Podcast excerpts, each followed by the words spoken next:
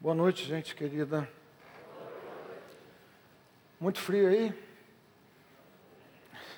Vocês sabem, né? Aqui em Niterói, quando a temperatura chega aí pelos 20 graus, como tem sido o caso, é, para a gente parece frio siberiano, né, gente? A gente encontra com as pessoas passeando assim pela rua com aqueles casacos, você diz, meu Deus, se vier o frio que esse, esse colega aqui, esse amigo está esperando, eu estou Estou perdido.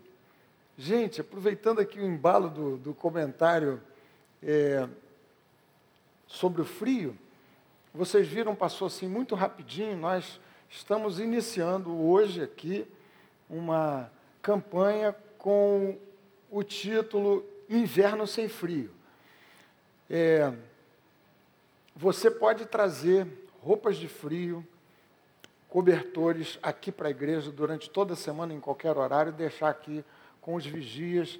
E o que vamos fazer é entregar a gente competente canais de distribuição confiáveis, de modo que esse, esses, essas roupas de frio, os cobertores cheguem eh, especialmente para essas populações mais vulneráveis, que numa temporada assim, como lhes falei, muito incomum aqui para nós, de uma cidade como Niterói, sofrem demais. Tá certo? Então você faça lá na sua casa uma revisão do que você pode, deve doar coisa boa que possa ser é, colocada aqui à disposição é, da igreja para essa distribuição. Tá bom, gente preciosa, querida? Tudo certo então? Amém. Gente, eu quero é, hoje aqui voltar ao texto da primeira carta de João, tão rica, carta maravilhosa, especial e para é, discorrer aqui com vocês alguns minutos sobre um tema que, que é insistentemente citado aqui nessa carta. É a carta conhecida como Carta do Amor. Mas há um tema aqui que, que corre em paralelo ao, à temática principal da carta, sobre o qual eu já lhes falei aqui algum comentário mais ou menos de passagem, mas hoje eu queria é, me deter com vocês um pouco mais no exame de um termo que é citado mais de 20 vezes aqui nessa carta, que é o termo mundo. E diante do que a gente tem vivido já há tanto tempo, a avaliação do mundo em que nós temos vivido, eu espero, pelo Espírito do Senhor, que essa reflexão aqui ajude você, me ajude, nos ajude a nos movimentarmos nesse ambiente confuso, difícil. Hoje eu li uma entrevista de uma é, professora de filosofia de São Petersburgo, doutora em filosofia e que dava suas aulas por lá, 36 anos, e que por conta da, da invasão da Ucrânia pela Rússia, deixou o seu país e ali naquelas, naqueles países da vizinhança na, na Europa, procurando o que fazer.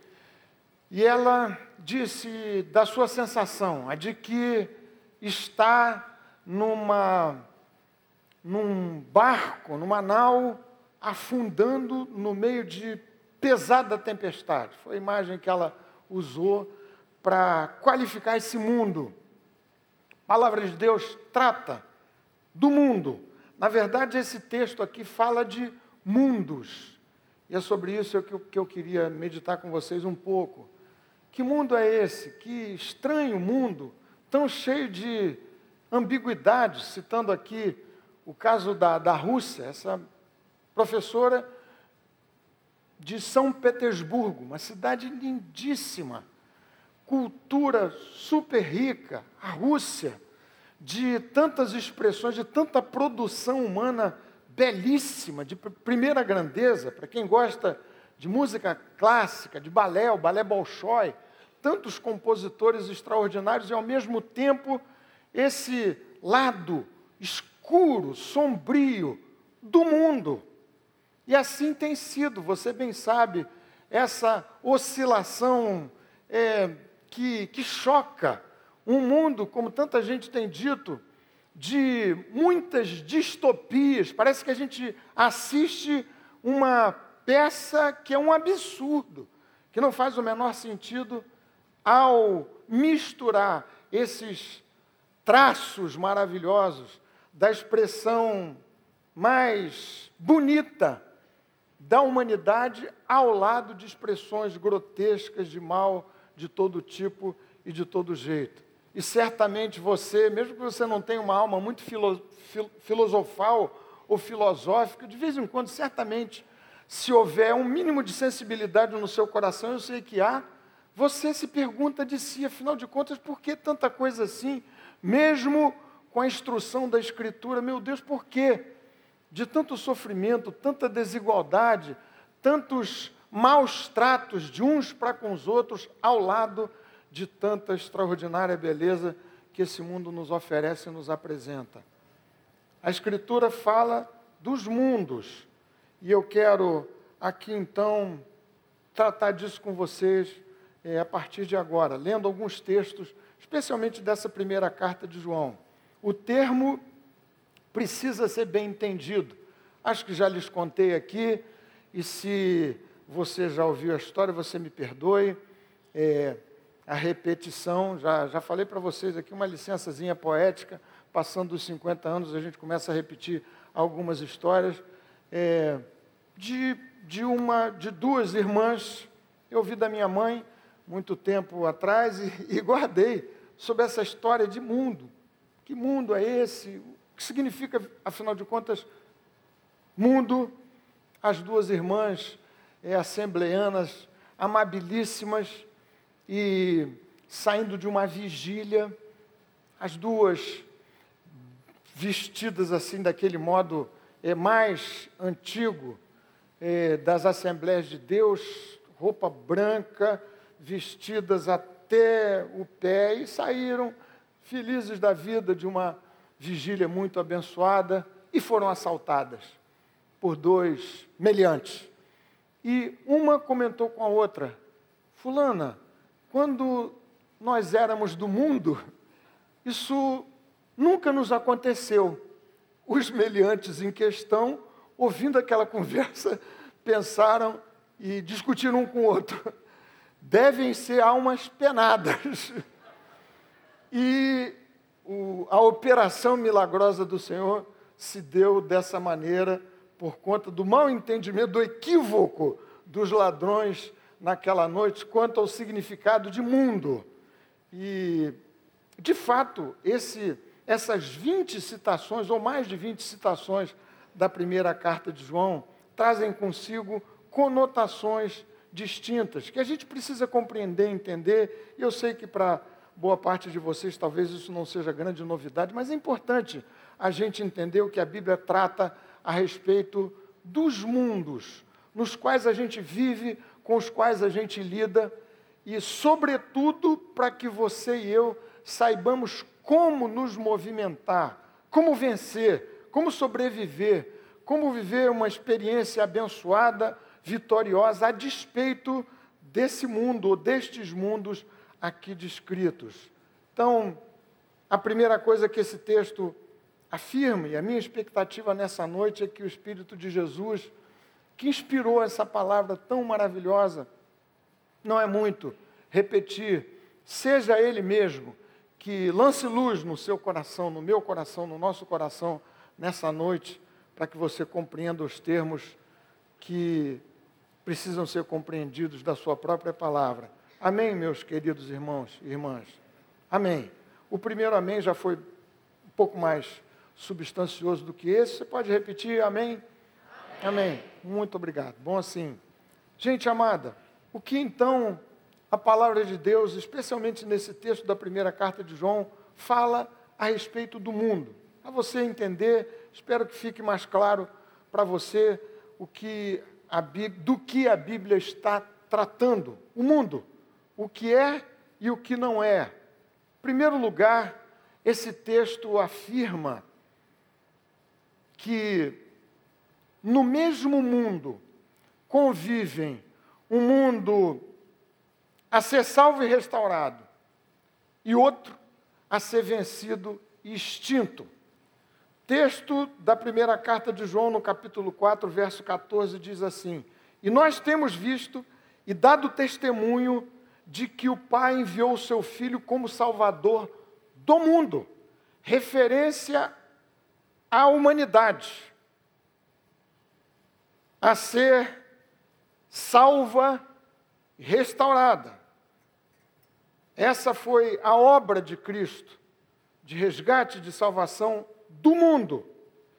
Texto da mesma carta, no capítulo 5, no verso 4, diz assim: Porque todo o que é nascido de Deus vence o mundo. Uma conotação, um sentido, um conceito distinto do anterior. E esta é a vitória que vence o mundo. Que mundo, afinal de contas, é esse? ao qual, nesse ponto do capítulo 5, verso 4, João se refere. Esta é a vitória que vence o mundo, a nossa fé. São três os significados, ou os, os conceitos, as conotações do termo aqui, nessa carta, na escritura, de modo geral. Mundo a indicar o planeta, a Terra, esse ambiente físico no qual Deus se manifestou na pessoa de Jesus. Ele veio ao mundo para encontrar-se com o mundo, referência à humanidade.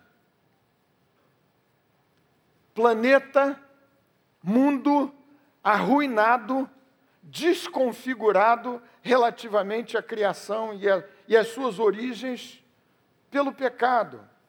O texto da palavra de Deus indica também que mundo significa, como já lhes mencionei aqui, a humanidade, porque Deus amou o mundo de tal maneira que deu seu Filho unigênito para que todo aquele que nele crê não pereça, mas tenha vida eterna. Deus amou os homens, as mulheres, a humanidade. Própria carta de João, no seu primeiro capítulo, no, no seu segundo capítulo, a primeira carta, declara que Jesus veio como propiciação pelos nossos pecados. E João emenda dizendo, não somente pelos nossos próprios, mas também pelos do mundo inteiro. Clara referência ao conceito de mundo como sendo sinônimo das pessoas que precisam da salvação e do resgate só possível pela obra redentora de Jesus. Mas há um outro termo, uma outra conotação, a terceira conotação do termo mundo usada intensivamente aqui na Escritura, em particular nessa carta, é uma referência a uma cultura, um ambiente, é um, um mundo ético, metafísico, que trata de um conjunto de valores, um sistema em franca, clara, declarada oposição a Deus. É um ambiente patrocinado pelo inferno. O texto da palavra de Deus, a própria carta de João, essa primeira, no capítulo 5, lá no finalzinho, da carta, no verso 19, declara o seguinte: Porque o mundo jaz no maligno. Essa é a vitória que vence o mundo. Esse sistema, essa ética, essa alma, ou esse espírito do mundo, ou mundanismo, como frequentemente a gente costuma dizer, que é um governo colocado de maneira antagônica ao governo de Deus. Esse ambiente é palco de um conflito que, de que a Bíblia trata intensivamente também entre dois reinos. É um choque de governos. Você sabe, eu já repeti aqui, daqui várias vezes, o texto de Paulo aos Colossenses, afirmando que Deus, por meio de Jesus, nos tirou de um império, era o império das trevas, e nos transportou para o reino do Filho do seu amor. Palco de conflito entre forças espirituais. Você lê na carta de Paulo aos Efésios, no capítulo 6, você conhece bem o texto, imagino que vários de vocês conheçam Paulo dizendo: Porque a nossa luta não é contra a carne nem sangue, mas contra os principados e potestades, contra as hostes espirituais do mal nas regi regiões celestes, contra os dominadores deste mundo tenebroso. Referência, sobretudo, a esse mundo ético, metafísico, espiritual. Há uma alma, por assim dizer, um espírito do mundo que João afirma ser o espírito patrocinado e promovido pelo inferno, os anticristos que se manifestam de maneira escancarada ou escondida na revelação do espírito, do sopro, do cheiro do inferno. Esse mundo deve ser vencido e extinto completamente. Não o mundo a que João se refere, amado por Deus, e por quem o Pai, a Trindade bendita, definiu, decidiu enviar o Filho, justamente por amor ao mundo. Seria uma grande contradição você ler, de um lado, Deus amou o mundo, e de outro, João, o mesmo evangelista, afirmando: filhinhos, não amem o mundo. Mundos distintos, conotações diferentes. Mas esse texto me permite fazer uma segunda afirmação a respeito dos sentidos destes mundos, da conotação dos termos, de modo que você, ao compreender bem, distinguir bem os conceitos e as expressões bíblicas, saiba como se movimentar nesse ambiente. E a questão que complica essa guerra e essa nossa movimentação nesses mundos é que eles estão o tempo todo interrelacionados. O mundo, como sendo o mundo físico, é a arena em que esse conflito de mundos espirituais se passa e se dá. O mundo ético, metafísico, descrito aqui nesse texto, na Escritura Sagrada, como sendo o espírito do inferno, o espírito do mundo, o mundanismo, opera e se manifesta por meio do mundo, pessoas, humanidade. Expressões do mundo de Deus, da ética do Senhor, do Deus Todo-Poderoso e Bendito, da graça do Criador, aparecem frequentemente misturadas, emboladas com o sopro do inferno.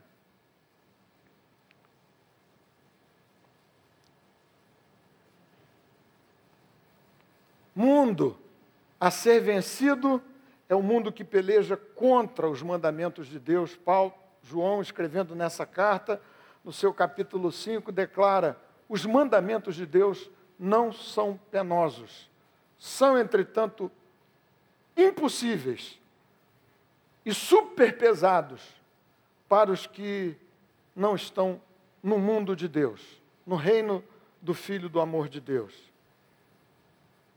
O texto me permite afirmar aqui com vocês, nessa nossa meditação de hoje, que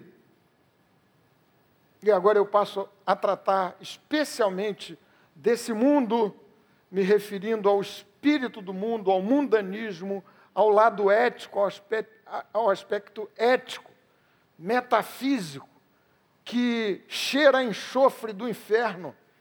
Esse espírito do mundo que precisa ser vencido e completamente derrotado. Esta é a vitória que vence o mundo, a nossa fé. Filhinhos, não amem o mundo, é esse a que passo a me referir agora. A ausência do amor de Deus. Essa é a tese insistentemente batida aqui por João nessa sua primeira carta, a ausência do amor de Deus é o principal composto, o principal ingrediente do espírito do mundo. Então, quando você pensar em mundanismo, como referência a esse caráter do inferno que se manifesta o tempo todo entre nós, no ambiente físico, por meio dos agentes, das pessoas, do mundo, da humanidade, você lembre-se que mundanismo é sinônimo de ausência do amor de Deus. Principal componente, principal ingrediente, a matriz da qual derivam-se as outras manifestações, expressões de mundanismo, do espírito do mundo, do espírito do inferno, do espírito do anticristo, este mundo que jaz no, malig, no, no maligno, é especialmente um mundo anti-amor de Deus. Isso é importante você compreender, porque frequentemente a gente, quando trata de expressões mundanas, mundanismo, o espírito do mundo, a gente é levado a, a simplificar a discussão num reducionismo que pode ser muito perigoso, no sentido de restringir o alcance dessa expressão, desse espírito, a determinadas manifestações que são mais chocantes para você e eventualmente não tão chocantes para um outro cristão, crente. A palavra do Senhor declara que a raiz, o veneno, a matriz da qual emanam todas as manifestações de mundanismo do espírito do inferno é o desamor, é a ausência do amor de Deus e que dá lugar, ausência que dá lugar à proliferação de outros amores, que são, relativamente ao amor de Deus, mutuamente excludentes. É isso que João diz. Quem ama o mundo, o amor do Pai não está nele.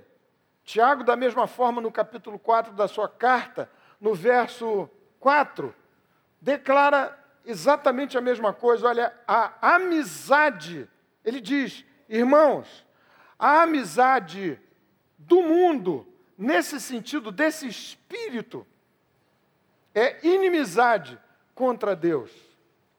João Abre então esse conceito para tratar das principais manifestações desse desamor, dessa ausência do amor de Deus. Mas guarde bem no seu coração, para você não reduzir a ideia de santidade ou mundanismo a determinados aspectos morais que talvez para você sejam mais chocantes do que outros, quando, quando, quando a Escritura declara que, no final das contas, a falta do amor de Deus é a raiz de todo este espírito do mundo. Isso é fácil da gente entender porque a própria palavra afirma, Jesus reiteradas vezes o disse, Paulo reforçou a ideia de que a síntese da observância dos mandamentos de Deus é o amor. Amor a Deus e amor ao próximo. Quando esse amor, expressão do ser de Deus, derramada pelo Espírito Santo no coração das pessoas que são, pelo Espírito de Deus, feitas novas criaturas, quando esse amor inexiste, ou fenece, ou se esvazia no coração, eventualmente, dos próprios crentes, aí proliferam outros amores, expressões do espírito do mundo, do mundanismo. Então guarde no seu coração. Se você quiser checar o que é mundano do que não é mundano, pense nos traços do amor de Deus. Pense nessa raiz bendita. Fruto do espírito é o amor. Você conhece o texto que encerra a carta aos Gálatas capítulo 2 da primeira carta de João, versos 15 e 16. Já lemos esse texto aqui de outras vezes. Não amem o mundo, nem as coisas que há no mundo. São cinco referências nesses dois versos aqui ao termo mundo. Nesse ponto, o conceito é esse, de uma ética. É um conceito metafísico, é o espírito do anticristo, é o espírito do mundo, é o mundanismo. Não amem o mundo, nem as coisas que há no mundo, patrocinadas pelo inferno. Se alguém amar o mundo, o amor do Pai não está nele. A ideia de amores mutuamente exclusivos ou mutuamente excludentes. Se houver num coração amor a esse espírito do mundo, não pode, nesse mesmo recipiente do coração de quem ama o mundo, haver amor de Deus. E por consequência, onde houver o amor de Deus, aí não haverá espaço para esse amor e para essa amizade com o mundo nesses termos aqui definidos. O amor do Pai não está nele, porque tudo que há no mundo, os desejos da carne, os desejos dos olhos e a soberba da vida, não procede do Pai, mas procede do mundo. Então fujamos do reducionismo que simplifica, o que eventualmente distorce a natureza do que seja mundanismo, espírito do mundo, ou o seu alcance, as suas manifestações, o seu próprio escopo.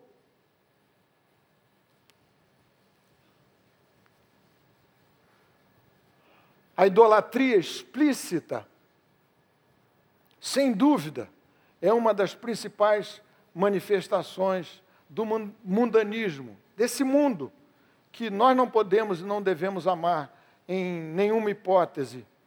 Idolatria, que significa amor mal direcionado.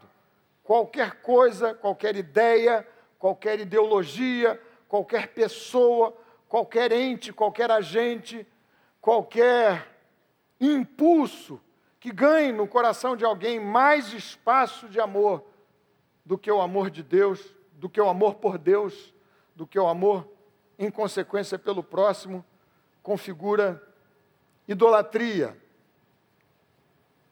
O texto fala dos desejos, numa versão um pouco mais antiga, da concupiscência dos olhos, da concupiscência da carne e da soberba da vida. Aqui, pecados associados aos nossos sensos, pecados que são desaguar de sentidos quando esses se tornam os seus senhores. Sentidos que Deus colocou no ser que ele criou, mas que se não estiverem debaixo do senhorio de Jesus, acabam abrindo espaço para o espírito do mundo. Pecados associados, como lhes falei, à idolatria e aos olhos. Jesus mencionou isso. Os olhos são a lâmpada da alma. E nós somos profundamente influenciados pelas imagens. Esses dias me chamou a atenção, talvez de alguns de vocês, a venda por quase 200 milhões de dólares de uma tela do Andy Warhol, um artista americano que se instalou em Nova York e fez muito sucesso, e essa tela foi vendida, e há algumas réplicas, algumas reproduções, ele fez várias, mas essa em particular foi vendida por esse valor astronômico. E esse artista ficou conhecido como o mestre da exploração de imagens que se tornaram icônicas, nesse caso, uma delas, a da Marilyn Monroe. E é isso. A gente vive, especialmente nesses dias, você sabe, um mundo em que as imagens definem para tanta gente o valor das coisas. Redes sociais explorando ao máximo as imagens. Um texto belíssimo do Salmo 119, o verso 37, na versão do Rei Tiago, diz exatamente assim: Desvia os meus olhos do fascínio da ilusão. Gostei demais dessa versão. O texto diz assim: Senhor, desvia os meus olhos do fascínio da ilusão, da construção de ilusões a respeito da vida que me poderiam fascinar e arrastar manifestação de espírito do mundo e me jogar num mundo de miragem, de ilusões. É isso que João afirma. Os desejos dos olhos. Mas não só isso. Os nossos olhos são instrumentos mediante os quais a gente emite juízos morais o tempo todo, só pelo que a gente vê, só pela aparência. Não é assim, meus irmãos? E é por isso que eu chamei a atenção aqui de vocês nessa reflexão, para nós não reduzirmos esse, esse espírito do mundo a determinados aspectos da nossa moralidade cristã, que de fato são expressões do espírito do mundo, mas não só isso. A gente fala de mundanismo e na cabeça de tanta gente, o primeiro impulso é pensar nos pecados da sexualidade mal usada, sem dúvida, da idolatria explícita, como lhes falei, mas também dos olhos que avaliam e julgam mal. É o que Tiago, na sua carta tão prática, tão direta, tão dura, declara: Irmãos, vocês não podem ser traídos pelos seus olhos, que criem um conceito mediante o qual vocês se relacionam uns com os outros. Grande profeta Samuel, você se lembra? Levado por Deus à casa de Jessé,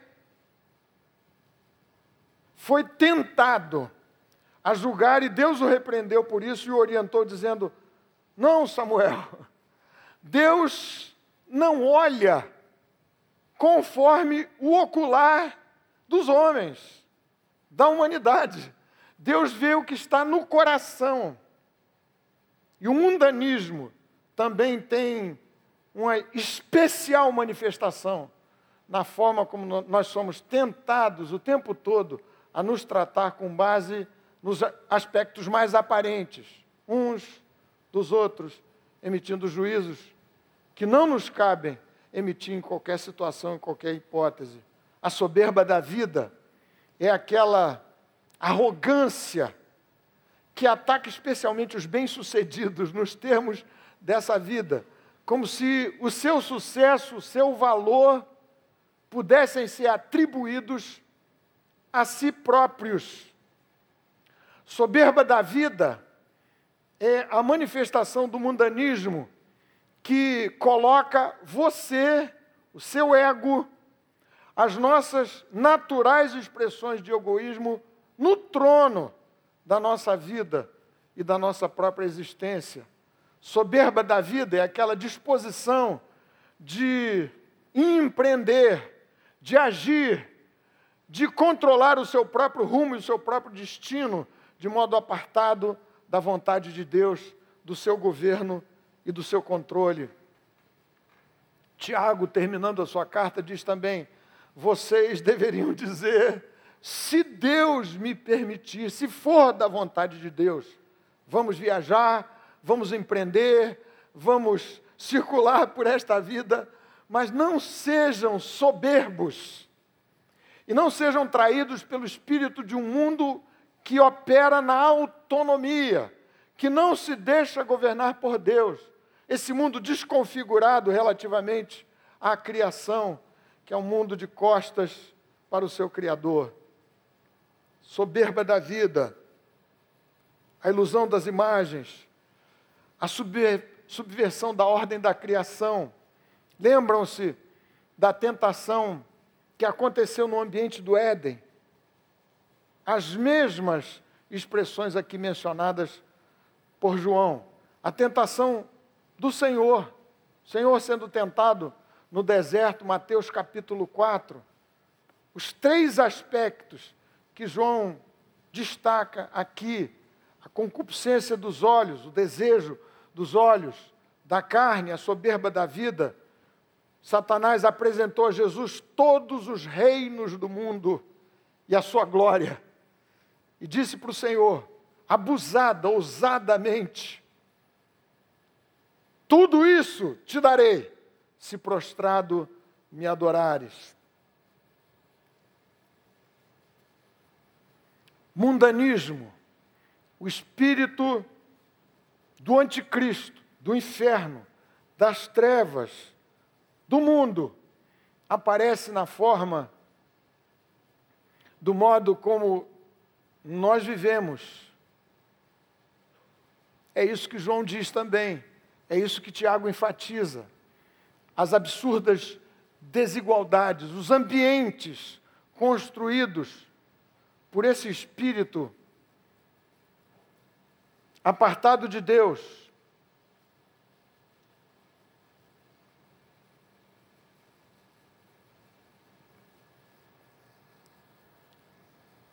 Expressões e manifestações do espírito do mundo. Eu não sei se você já teve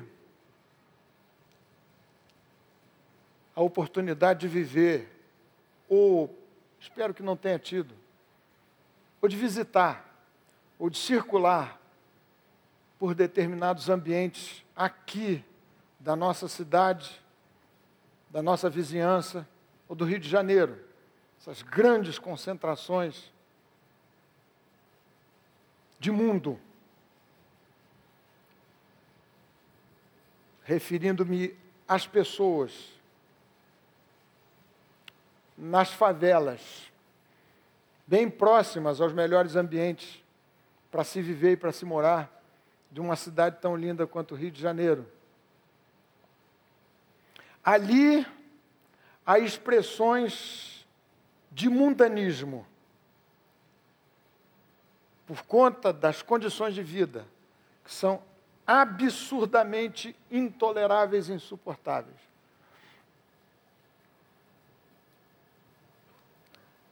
Isso é mundanismo também. Não são só os pecados de natureza sexual. A falta de sensibilidade para com essas condições também representa mundanismo. João, nessa carta, diz: Meus irmãos, ele se refere aos crentes. Se alguns de vocês tiverem recursos deste mundo angariados nessa arena desse planeta e derem-se conta de que ao lado de vocês, alguns que passam graves necessidades e apertos, se o seu coração não se sensibilizar na direção deles, como pode em vocês residir, habitar o amor de Deus? A comparação que João faz é exatamente a mesma do capítulo 2, versos 15 e 16. Se alguém amar o mundo, o amor do Pai não está nele. Mesma expressão de mundanismo, a insensibilidade relativamente à condição do próximo. Por isso que é possível afirmar que a ausência do amor de Deus é a raiz, a matriz essencial daquilo que a gente pode chamar de mundanismo.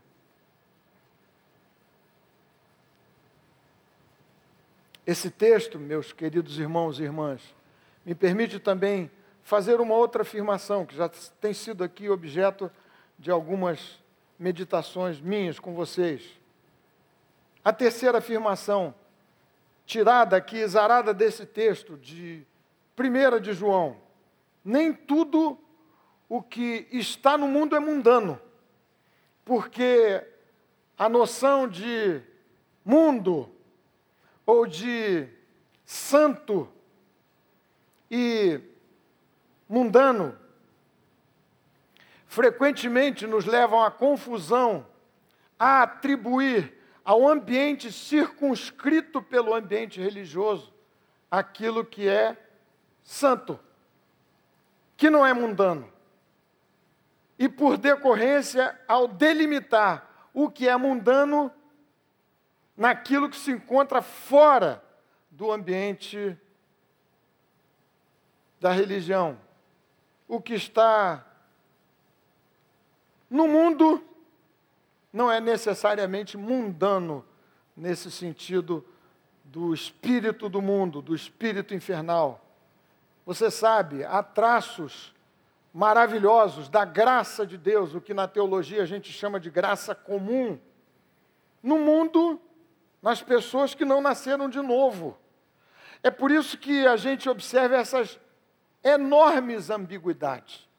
E gente que não nasceu de novo, que não tem qualquer tipo de conexão com Jesus, cuja vida moral, ética, cujas expressões de amor na direção do próximo, eventualmente, são muito mais parecidas com o que deveria ser a expressão do cristianismo do que a expressão manifesta por alguns cristãos.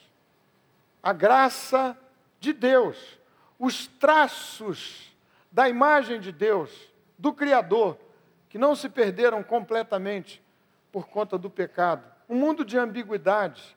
Por isso é que tanto da produção cultural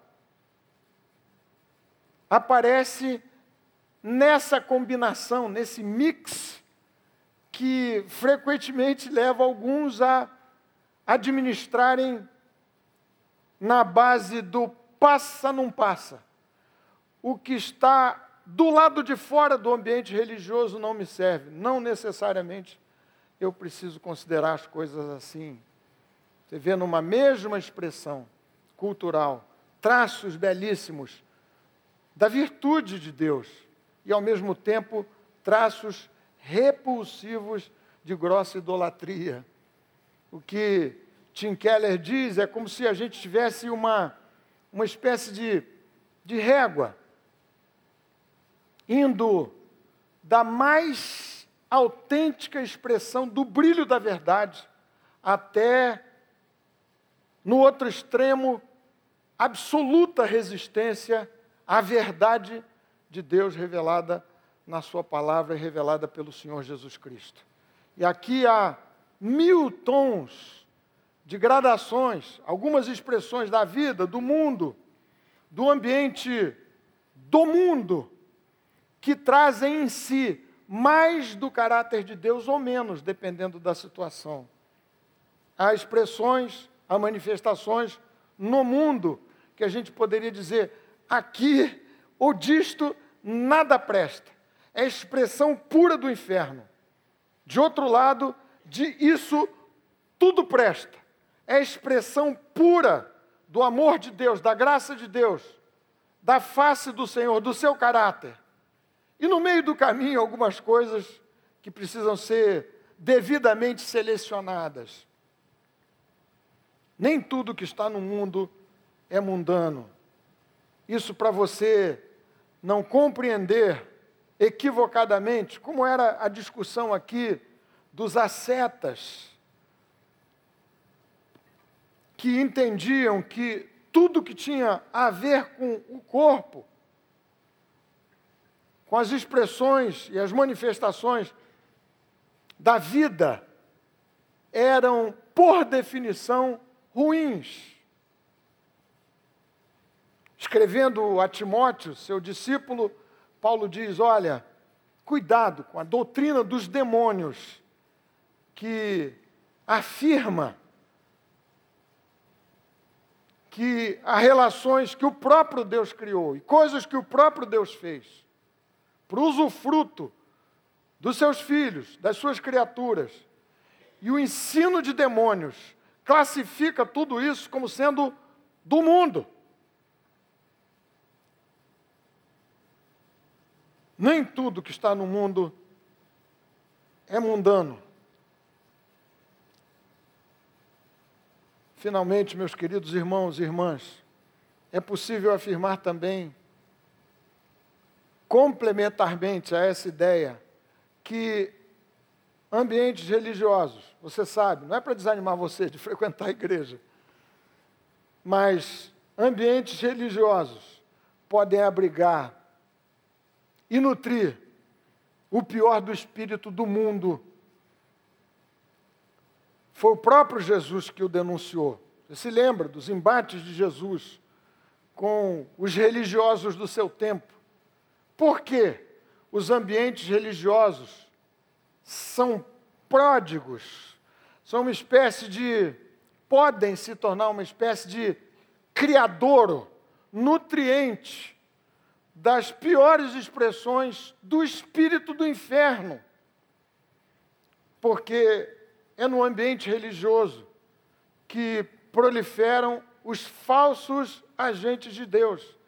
No capítulo 4, já lemos aqui esse texto de outras vezes, verso 1, João diz assim: Porque muitos falsos profetas têm saído mundo afora. Eles andam se espalhando por aí. Mas qual é o lugar preferencial de operação dos falsos profetas? O ambiente religioso. Ele não tem voz e vez fora do ambiente religioso. Operam exatamente no ambiente religioso.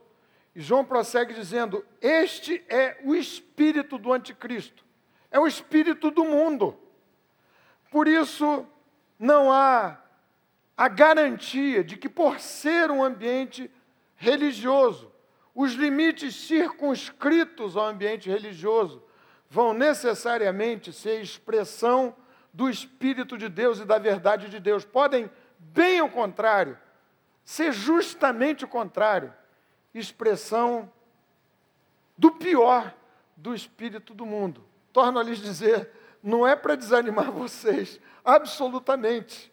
Mas é Jesus mesmo dizendo: sejam simples como as pombas e prudentes como as serpentes. É para você saber do que se trata. Jesus foi incisivo, duro no trato com os religiosos do seu tempo, muitos deles por que é possível afirmar que o ambiente religioso pode ser um ambiente de abrigo e de nutrição, justamente do pior, do mundanismo? Porque é no ambiente religioso que um dos venenos do mundanismo, que é a hipocrisia religiosa, a dupla face, o teatro espiritual, se manifesta. Do lado de fora do mundo não há hipocrisia religiosa. É no ambiente religioso que são feitas as afirmações de fé. É no ambiente dos cristãos que são feitas as afirmações a respeito da ética cristã, tão testada e posta à prova nesses tempos de pandemia. Quando se instala a guerra, é no ambiente religioso que o teste último da verdade se estabelece.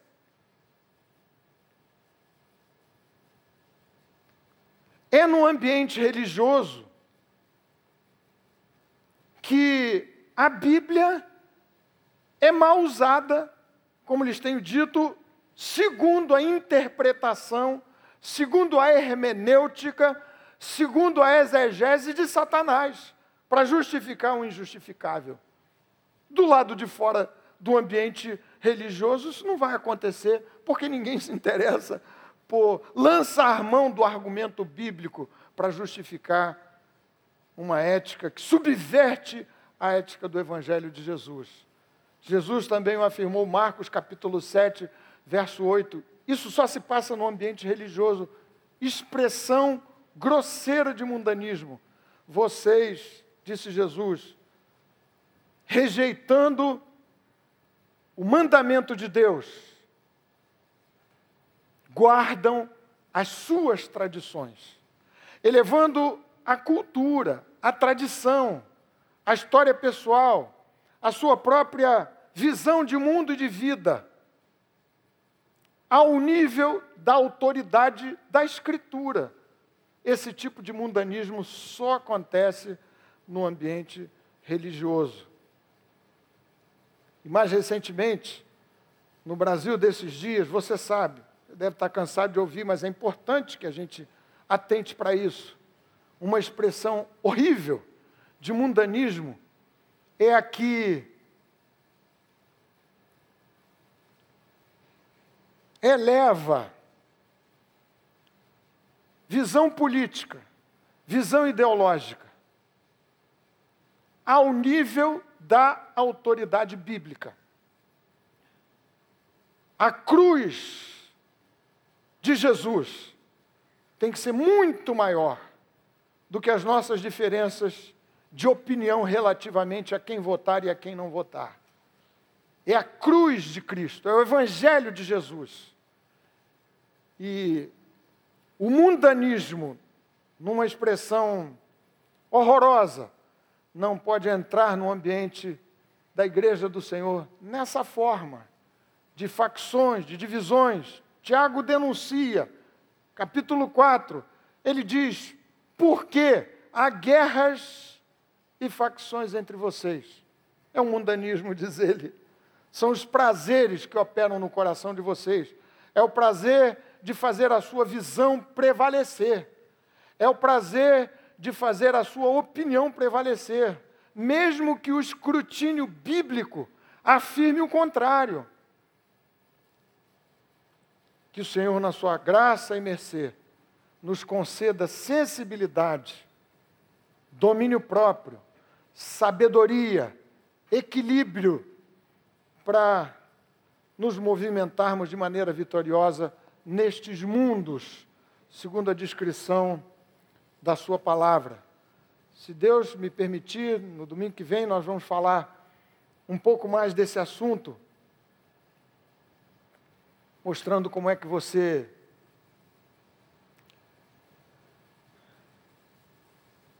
vai ser vencedor nesse mundo. Como é que você precisa se movimentar para ser vencedor nestes mundos, segundo estas definições? Amém, meus queridos irmãos e amados. Amém. Amém. Vamos ficar de pé um minutinho.